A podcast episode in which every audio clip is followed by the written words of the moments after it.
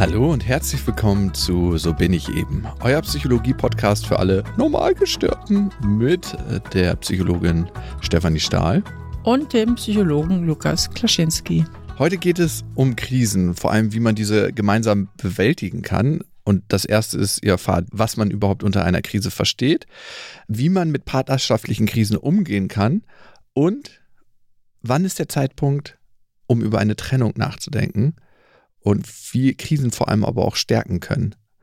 Und wir konzentrieren uns hier hauptsächlich auf partnerschaftliche Krisen, aber es gibt auch natürlich einen kleinen Ausblick auf Entwicklungskrisen. Die können ja auch wiederum für partnerschaftliche Krisen sorgen. Erstmal gucken wir auf die Scheidungsrate. Steffi, wie hoch denkst du, ist die Scheidungsrate im Moment? Wenn wir sagen, auf drei Eheschließungen, wie viel Scheidung kommt da? Oh, ich würde schätzen eine.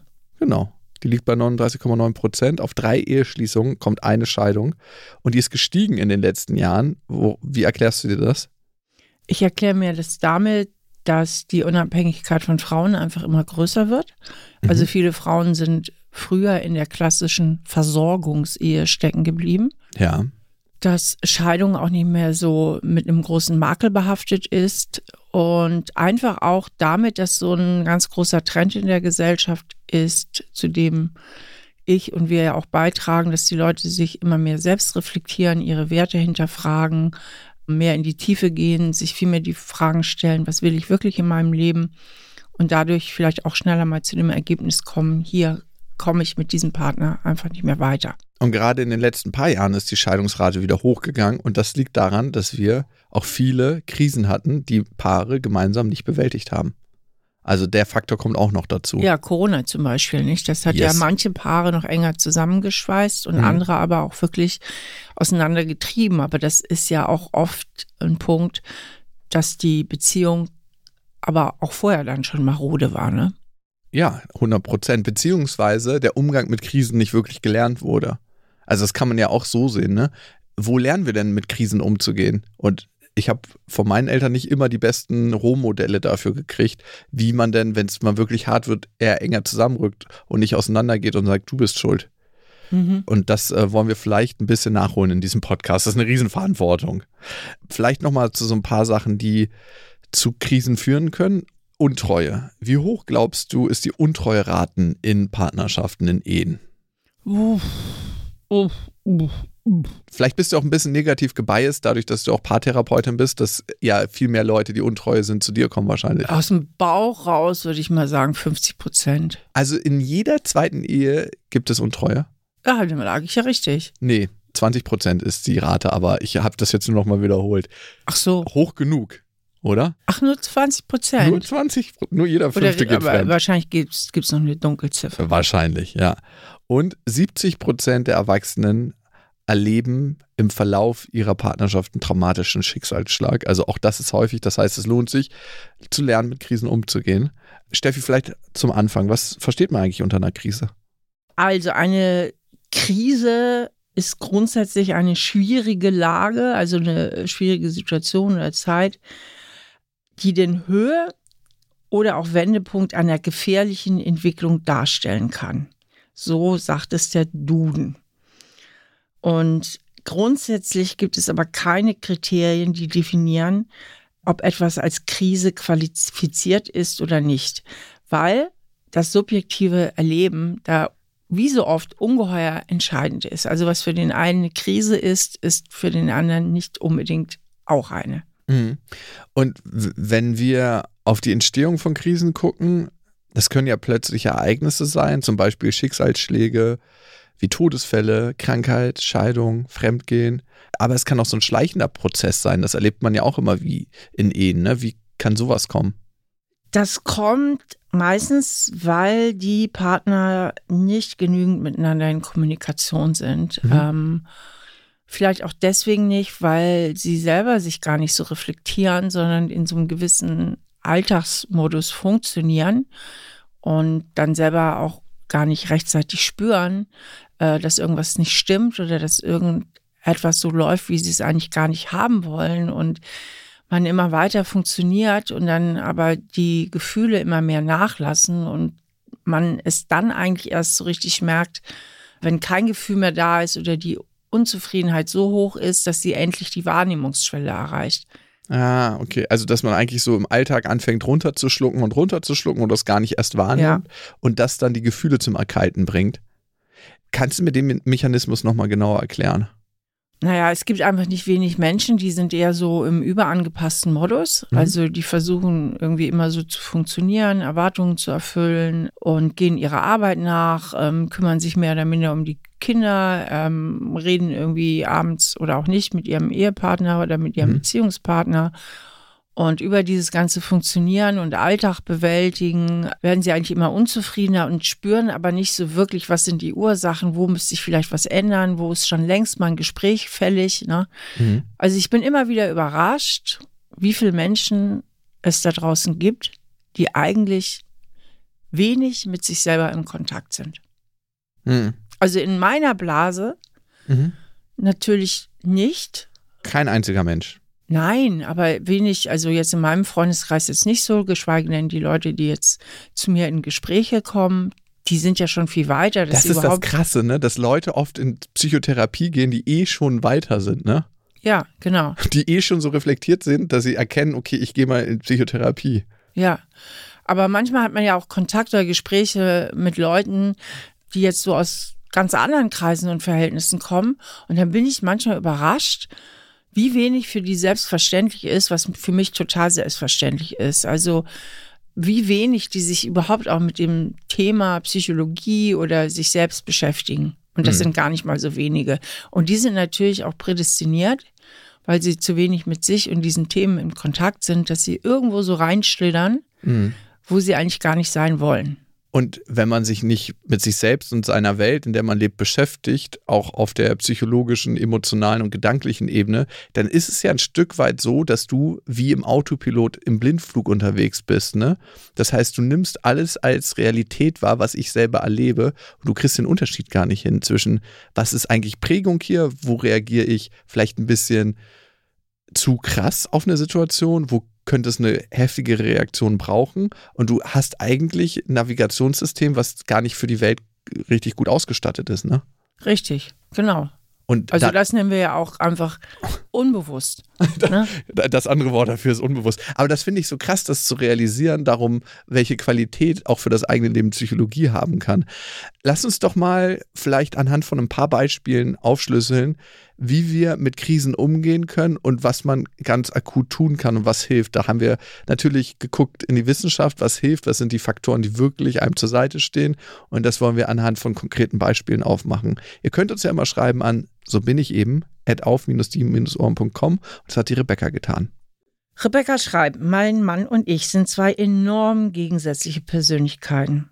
Ich war lange Zeit sehr angepasst, vielleicht auch überangepasst habe aber immer Versuche unternommen, mir Gehör zu verschaffen. Versuche, die mein Mann wahrscheinlich nicht verstanden hat. Ich habe schon lange das Bauchgefühl, dass es mit uns nicht weiter so funktionieren kann. Wir haben bereits zwei ordentliche Krisen und eine Paartherapie hinter uns. Leider ohne bleibenden Erfolg, beziehungsweise ohne bleibende Zugewandtheit. Mein Herz sagt mir, es wäre eigentlich richtig zu gehen. Allerdings komme ich dann auch wieder nicht damit zurecht, dass sich das wirklich für mich gut anfühlt, weil ich nämlich dann andere Menschen, vornehmlich meinen Mann, aber wahrscheinlich auch meinen Sohn damit verletze. Ich habe aber Angst, dass ich mich selbst verliere, wenn mein Leben so weitergeht.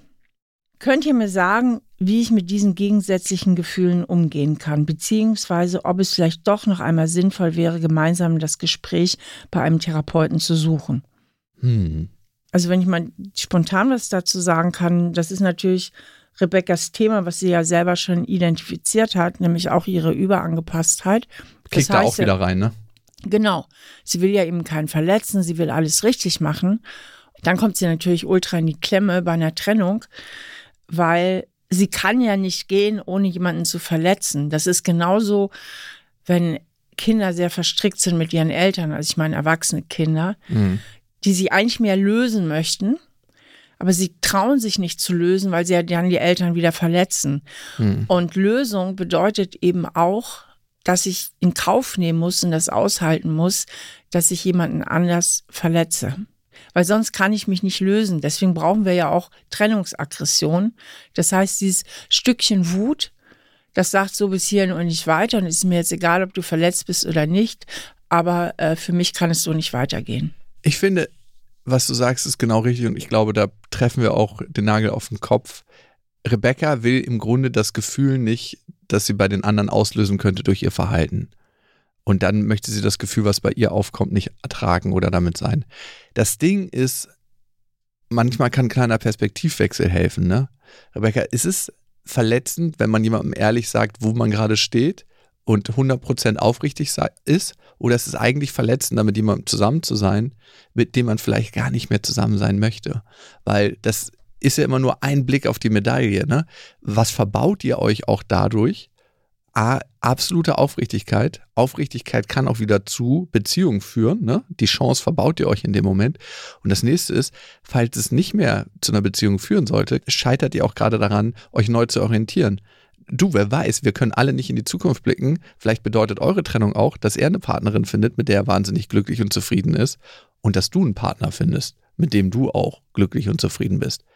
Ich merke jetzt gerade bei der Hörermail von Rebecca, dass das ist manchmal so ein bisschen das Problem mit Hörermails. Ich kann nicht nachfragen. Also mhm. was. Was würdest du fragen? Ja, ich würde jetzt, wenn sie wirklich vor mir sitzen würde, ich sag mal in Stahl, aber herzlich oder so, mhm. dann würde ich mal genau verstehen wollen, was ist ihr Anteil dass die Beziehung schwierig ist und was ist sein Anteil. Mhm. Na, also was ich ja höre oder äh, verstehe aus ihrer Mail, dass sie das Gefühl hat, dass ihr Mann nicht genügend auf sie eingeht und dass sie zwar mitreflektiert, ich bin auch ein bisschen überangepasst, aber trotzdem versucht sie ja ihre Bedürfnisse zu formulieren, so lese ich das daraus. Aber ihr Mann scheint ja wenig darauf einzugehen, beziehungsweise sie sind wohl sehr unterschiedlich auch, hat sie mhm. ja gesagt, in ihren Persönlichkeiten und damit natürlich in ihren Wünschen und Bedürfnissen. Und deswegen würde ich der Rebecca auf jeden Fall auch mitgeben, guck noch mal genau hin, was ist mein Anteil, was ist sein Anteil Mhm. Also das nochmal genau zu trennen und sich dann wirklich zu fragen, hat diese Beziehung noch eine realistische Chance oder nicht? Mhm. Also nochmal eine klare Bestandsaufnahme zu machen, denn je klarer sie sich ist und je klarer ihr ihre Argumente sind, desto mehr Standpunktsicherheit hat sie. Ne? Ihr fehlt es ja so ein bisschen an Standpunktsicherheit. Mhm. Sie rutscht so ein bisschen hin und her zwischen ihrer Position, was will ich, wo sind meine Bedürfnisse und der Empathie zu ihrem Mann und ihrem Sohn. Also was wollen die anderen, was wünschen die sich. Und mhm. je klarer sie kriegt, wo die Anteile liegen, umso mehr klaren Standpunkt kann sie auch bekommen. Und dann macht es die Entscheidung natürlich leichter. Ja, also und was dir auch noch helfen kann bei der Entscheidung, ist es nicht alles entweder oder, klar, Trennung oder Zusammensein. Aber es heißt nicht, dass dein Sohn zum Beispiel, auf dessen Gefühle du ja auch guckst, nur verletzt ist, weil A, was möchte man für einen Beziehungspartner haben und du bist ja auch in irgendeiner Form Beziehungspartner für deinen Sohn, jemanden, der für sich einsteht, der seine Wahrheit lebt, der seinen Weg geht oder jemand, der sagt, nee, ich möchte hier niemanden verletzen und darum bleibe ich in der Beziehung. Das wäre die Qualität, die, die er durch dich als Blueprint lernt. Ne? Also wir sind auch in irgendeiner Form Vorbilder und da kommen wir zum nächsten Ding. Damit kannst du ganz klar mal herauskriegen, was deine Werte sind. Nicht nur in der Beziehung, sondern für dich im Leben. Und die geben dann auch wieder eine Richtung, in die du gehen möchtest. Was ist dein Wert, was du zum Beispiel als Beziehungsmensch leben möchtest? Und kannst du diesen Wert in der Beziehung leben? Kannst du diesen Wert in der Familie zurzeit leben? Und ich glaube, ganz, ganz wichtig ist es auch in so einem Prozess, sich mal Hilfe zu holen. Warum nicht?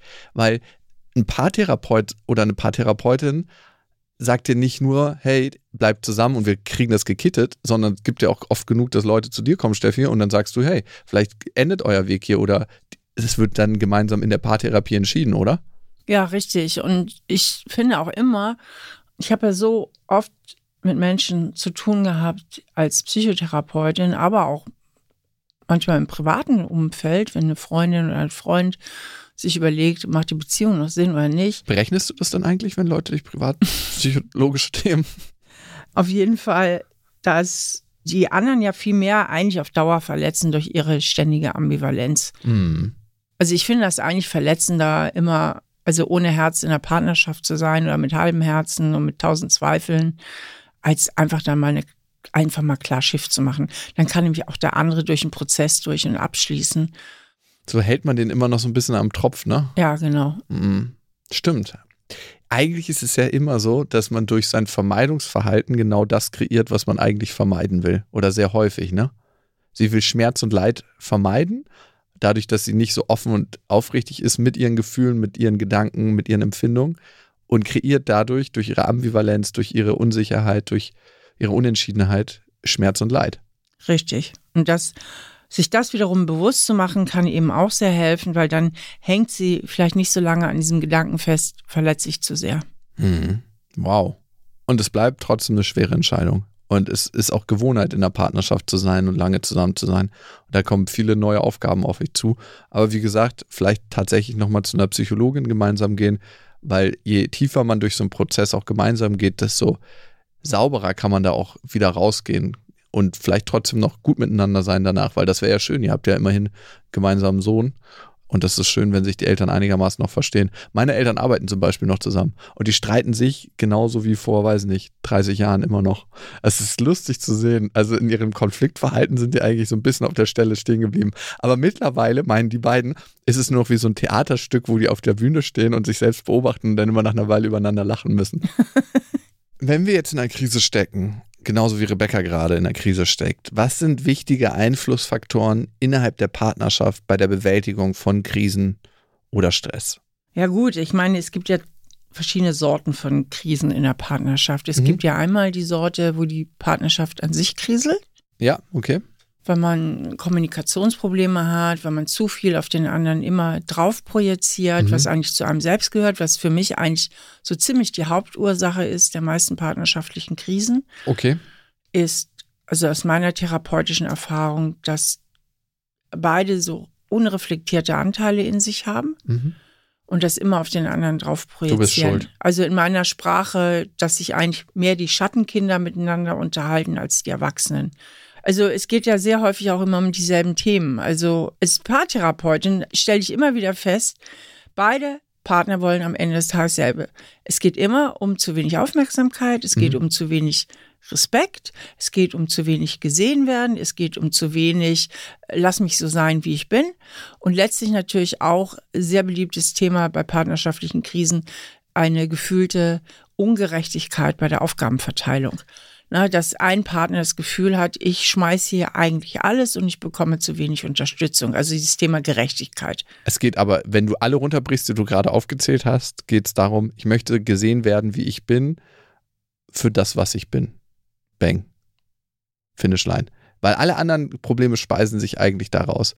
Und Würdest du sagen, dass es ab und zu mal vorkommt, dass du siehst, dass es mehr Anteile bei einem Partner gibt als bei dem anderen? Bei dir? Ja, regelmäßig. Also, dass einer schon relativ weit ist, reflektiert und du denkst so, ah ja, ja. cool. Und dann lernst du den Partner kennen, dass du denkst, ah ja, okay, wir wissen, ja. wo hier. Ja, also das ist sehr unterschiedlich verteilt. Also ja? es gibt Partner, wo das, wo beide so einen fetten Anteil haben, aber ich habe auch schon mit Paaren gearbeitet, wo ich den Hauptanteil eigentlich nur auf einer Seite gesehen habe. Ne? Und was machst du denn, wenn du merkst, die kommen zwar beide in Therapie, aber der andere sitzt, eine sitzt schon oder die eine sitzt schon mit verschränkten Armen so da und du merkst, die wollen sich gar nicht bewegen. Die sind voll blockiert. Ja, dann thematisiere ich das. Dann thematisiere ich das. Ich arbeite ja aber auch oft mit Paaren, dass ich sie trenne. Mhm. Wenn ich zum Beispiel einen stärkeren Anteil auf einer Seite wahrnehme, dann gehe ich erstmal mit dem weiter in der Therapie. Macht mit dem erstmal ein paar Einzelsitzungen. Wie, wie sprichst du denn das an? Also denn, wenn ich, ich jetzt. sag das ganz offen. Dann sagst du einfach so, puh, hier haben wir ein bisschen einen Weg zu gehen, lass uns doch erstmal Einzelsitzungen machen. Ja, nee, ich sag, ähm, ich sehe bei Ihnen den, den Anteil, bei, den, bei Ihnen sehe ich den Anteil. Aus meiner Sicht wäre es erstmal wichtig, mit Ihnen alleine weiterzuarbeiten, weil wenn der Anteil, den Sie dazu beitragen, nicht gelöst wird, dann wird es auch sehr schwierig sein, dass Sie beide nochmal zusammenfinden. Okay, fair enough. Und da gibt es ja meistens eine Bereitschaft zu, ne? Ja. Okay. Was sind denn die Einflussfaktoren innerhalb einer Partnerschaft? Und du warst gerade stehen geblieben bei verschiedenen Krisen, die es gibt. Ja, die andere Sorte von, von Krise ist natürlich die von außen kommt. Mhm. Ja, also Das erlebe ich auch öfter. Die Frau pflegt zum Beispiel seit Jahren ihre schwerst pflegebedürftige Mutter. Mhm. Das verhindert aber, dass sie gemeinsam in Urlaub fahren können. Das verhindert sehr viel Freizeit. Die Frau ist dauerbelastet, sie ist erschöpft, ist müde oder einer der Partner verliert einen Job mhm. und steckt deswegen in der Krise oder ist schwer krank, kriegt plötzlich eine schwere Diagnose. Ähm, also so Krisen, die eigentlich nicht so aus der Partnerschaft geboren werden, sondern die das Leben, das Schicksal irgendwie auf die Partnerschaft legt. Jetzt haben wir zwei Krisen aufgemacht. Einmal die Krise aus der eigenen Prägung, kann man ja sagen, wenn man die Anteile nicht so richtig sieht ähm, und aus dieser Prägung heraus nur agiert. Und dann die Krisen, die von außen kommen durch Schicksalsschläge, Ereignisse. Wie geht man mit der einen Sorte um? Durch die Prägung. Da glaube ich, den Weg haben wir schon ganz gut aufgemacht mal. Ne? Innere Kindarbeit, ähm, sich darüber bewusst werden und dann die eigenen Anteile von den anderen Anteilen trennen können. Wie geht man mit Schicksalsschlägen von außen um? Ja, da geht es natürlich um den Zusammenhalt. Das ist mhm. neben, das ist natürlich eine echte Bewährungsprobe auch äh, für die Partnerschaft. Aber das sind auch genau die Bewährungsproben, die Partner auch sehr eng zusammenschweißen können. Also dieses Gefühl entstehen lassen können, wir gehen gemeinsam durch dick und dünn. Mhm. Und da geht es eigentlich um zwei Themen. Unterstützung und Abgrenzung. Um es mal ganz krass auf den Punkt zu bringen. Mhm. Nehmen wir mal an, nur einer der Partner hat eine schwere Krise, mhm. also gesundheitlich oder was auch immer, auf der arbeitsbezogen, mhm. ein, Job verloren. Ja, oder ein echtes berufliches Tief und und und. Dann ist natürlich vom anderen Partner gefragt, ihn zu unterstützen, ihm zuzuhören, äh, sich empathisch einzufühlen auch einfach mal gewisse Sachen abzunehmen und zu sagen, pass mal auf, du bist jetzt so busy damit oder du bist so busy in der Pflege deiner Mutter oder was auch immer die Belastung ist. Ähm, ich mache mal hier jetzt viel mehr im Haushalt als sonst mhm. oder ich kaufe abends noch ein, ich koche. Also einfach auch, was ja typisch ist für Krisen jeglicher Art, diese Hilfe durch aktives Tun, also mhm. einfach handeln, mhm, mhm. ähm, indem man dem anderen versucht auch zu entlasten. Mhm. Und da ist dann halt auch irgendwann wieder die Abgrenzung gefragt, dass man sich auch nicht komplett darin verliert, sondern dass man wirklich auch immer guckt, aber wo brauche ich für mich auch mal wieder ein bisschen Leichtigkeit, wo mhm. brauche ich für mich ein bisschen Erholung. Mhm. Ich kann mich jetzt nicht komplett aufopfern. Ich brauche ab und zu auch mal eine Station, wo ich ein bisschen wieder Kraft tanke, weil sonst brenne ich mich selber aus. Mhm. Und damit ist natürlich auch keinem geholfen. 100 Prozent nicht, nee. Ja, und wenn beide die Krise betrifft, wenn es zum Beispiel irgendwas Schlimmes ist mit den gemeinsamen Kindern oder mit dem gemeinsamen Kind, da geht es natürlich wieder ganz wesentlich eben um den Zusammenhalt. Und manche zerbrechen aber auch je nach Konstellation, dass man dann irgendwann anfängt, sich gegenseitig Schuldvorwürfe zu machen. Ne? Das ist ja oft auch noch so ein heißes Eisen, je nach Krisenkonstellation dass man anfängt, ja, du bist schuld und wenn du nicht und du damals nicht hättest und so weiter und so fort. Du bist schuld ist ja eigentlich auch eine ganz krasse Vermeidungsstrategie. Wenn man versucht, eine Schuld zu finden, dann kann man das Gefühl vielleicht zum Beispiel der Trauer in Wut umwandeln, was genau. für manche leichter zu ertragen ist. Und da, da finde ich, muss man total aufpassen, gerade wenn es so um gemeinsame Schicksalsschläge geht, weil da besteht einmal die Chance, emotional näher aneinander zu rücken und gegenseitig auch emotional füreinander da zu sein und einen Hafen zu schaffen und gemeinsam diese Gefühle zu erleben oder zu sagen, ich halte eigentlich mein eigenes Gefühl nicht aus und dann halte ich noch weniger aus, wenn der Mensch, den ich liebe, auch in Trauer ist. Darum muss ich mich davon abgrenzen mit, du bist schuld, und ich bin dann ganz allein in der Situation. Ja, ja. Wie glaubst du, kann man sich in solchen Situationen öffnen? Den eigenen Gefühlen öffnen? Ja. Indem man wie immer das reflektiert und nochmal spürt, was wirklich dahinter, wenn ich merke, ich bin so auf dem Trip, beim anderen immer die Schuld zu suchen, einfach mal innehalten und fragen, was geht in mir wirklich vor? Wie fühle ich mich wirklich? Und was motiviert mich, dem anderen jetzt diese Vorwürfe zu machen? Was mir in meinen Partnerschaften immer geholfen hat, ist das Tempo rausnehmen. Wir mhm. sind viel zu oft in unserer Welt in der Aktivität und die ganze Aktivität um uns herum ist auch ganz oft Vermeidung. Auf einmal muss das Haus ganz sauber geputzt werden, der Garten total sauber gepflegt sein, das Auto darf irgendwie kein bisschen äh, schmutzig sein und raus aus der Aktivität und rein in den Kontakt und rein in die, in die Begegnung innerhalb eines leeren Raumes. Und da kann es helfen, dem anderen wirklich mal aufrichtig zuzuhören, dass man sich eine Zeit nimmt, 30 Minuten und als wöchentliches Ritual, ja. du erzählst einfach mal 15 Minuten, ohne dass ich dafür was sage, was geht gerade in dir vor. Und man muss, und dann erzählt der andere, und dann muss man gar nicht sagen, ähm, danach, okay, das habe ich jetzt so und so gesehen und darüber reden, sondern allein es auszusprechen und darüber ein Bewusstsein zu schaffen, Zwiegespräch nennt man die Methode auch, ändert schon ganz, ganz viel. Und für Männer, gerade für Männer, die erlebe ich ganz oft darin, dass sie Lösungsvorschläge anbieten wollen. Für ganz viele Menschen ist bei Gefühlen die Lösung schon, diese Dinge auszusprechen und wahrzunehmen und da sein zu lassen. Ja, und vor allen Dingen, dass der andere auch wirklich mal zuhört. Das ja. ist ja so oft, gerade äh, wenn es um dieses Thema Projektion, jeder nimmt sein Thema und stülzt dem anderen über. Also so mal ein konkretes Beispiel man selber hat so ein Thema damit, ich komme zu kurz und keiner liebt mich. Mhm. Das kann mich dazu verführen, dass ich über die Maßen viel Aufmerksamkeit vom anderen benötige und ganz schnell gekränkt bin, wenn der andere mal nicht aufmerksam ist, ja. Eine mhm. kurze Zerstreutheit, mal nicht zuhören, ah, da haben wir es wieder, sofort kommt wieder diese Kränkung, hast mir wieder nicht zugehört, ne? Mhm. Und das ist ja so eine klassische Projektion. Ich habe eigentlich eine Verletzung in mir, die gar nichts wirklich mit dem Partner zu tun hat, sondern eine alte Verletzung aus meiner Kindheit und arbeite die sozusagen an meinem Partner ab und der ist natürlich überfordert, weil er viel zu oft Vorwürfe bekommt für nichts, weil ich viel zu mimosenhaft bin, weil ich viel zu leicht gekränkt bin. Also da geht es ja wirklich darum, diese Themen aufzulösen. Und wenn man dann, jetzt komme ich zu deinem Punkt zurück, dem anderen wirklich mal zuhört. Ja. Was geht in mir wirklich vor? Und zwar auf beiden Seiten. Der Partner versteht vielleicht noch mal viel besser, was geht, ich sag mal, in der Frau vor, die ständig gekränkt ist.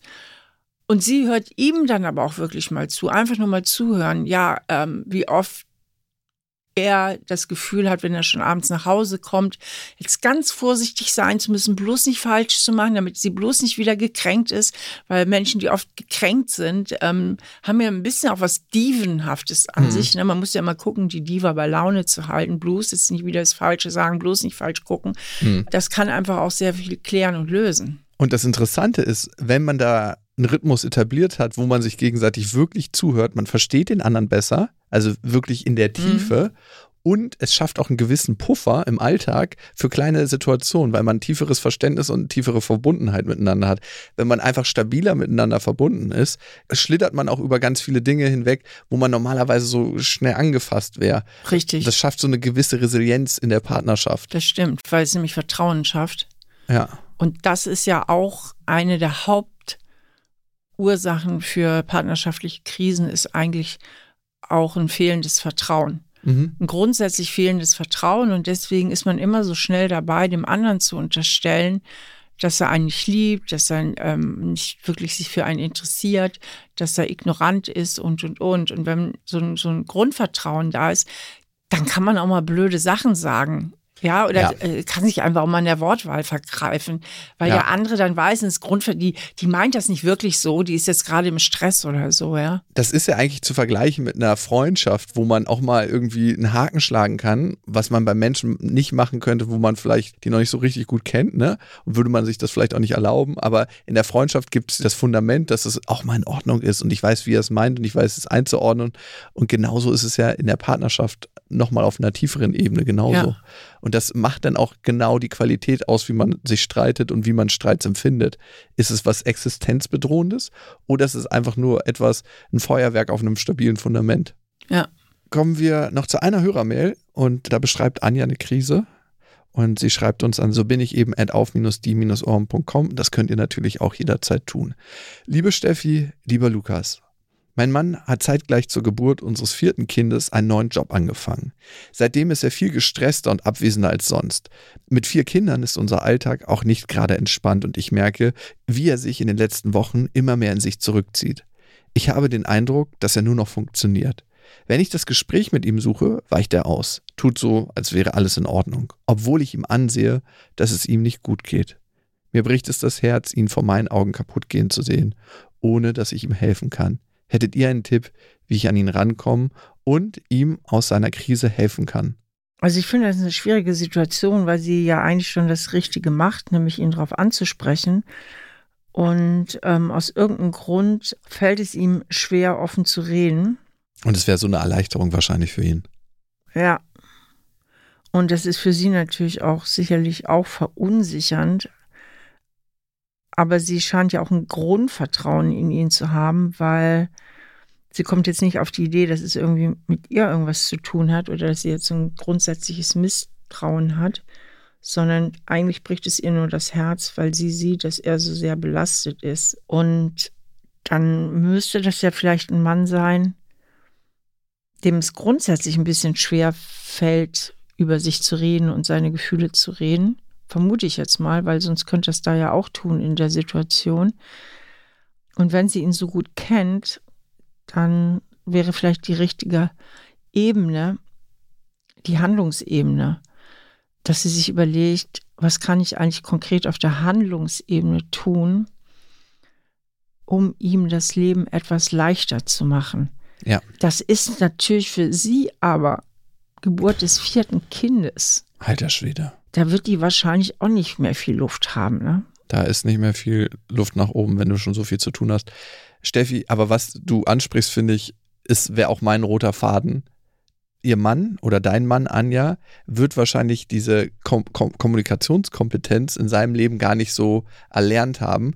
Und in dem Moment, wo wir in Krisen geraten und in die Überbelastung, greifen wir ganz oft nicht auf die Ressourcen dann zurück, beziehungsweise da gibt es keine Ressourcen, die er hat, auf die er zurückgreifen kann.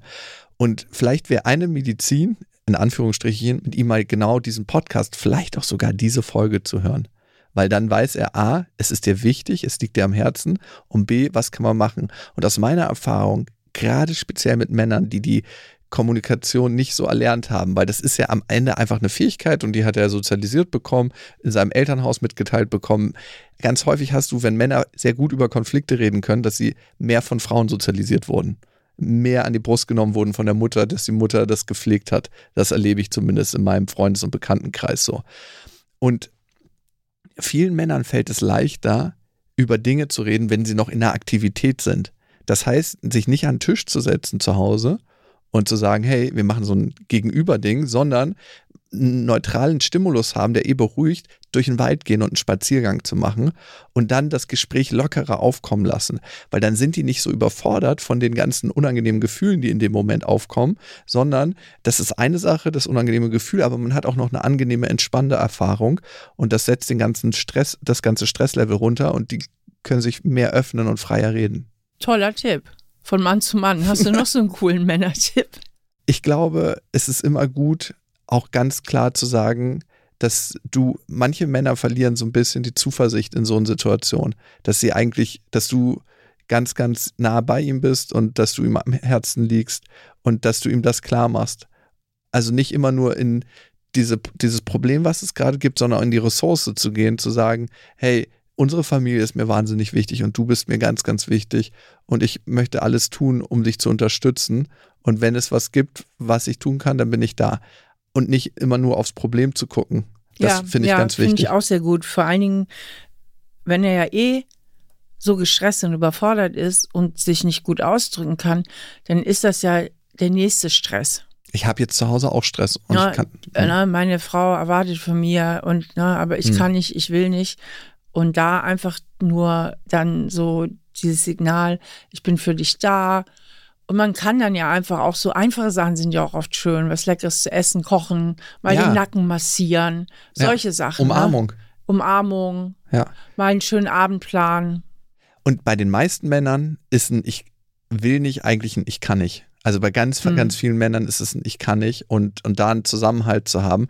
Und der letzte Tipp vielleicht an dich ist aber auch deine persönlichen Grenzen finden. Mhm. Du bist mhm. ja wahnsinnig busy. Vierfache Mama, die dann emotional bei allen ist, guck, dass du dich da nicht verlierst.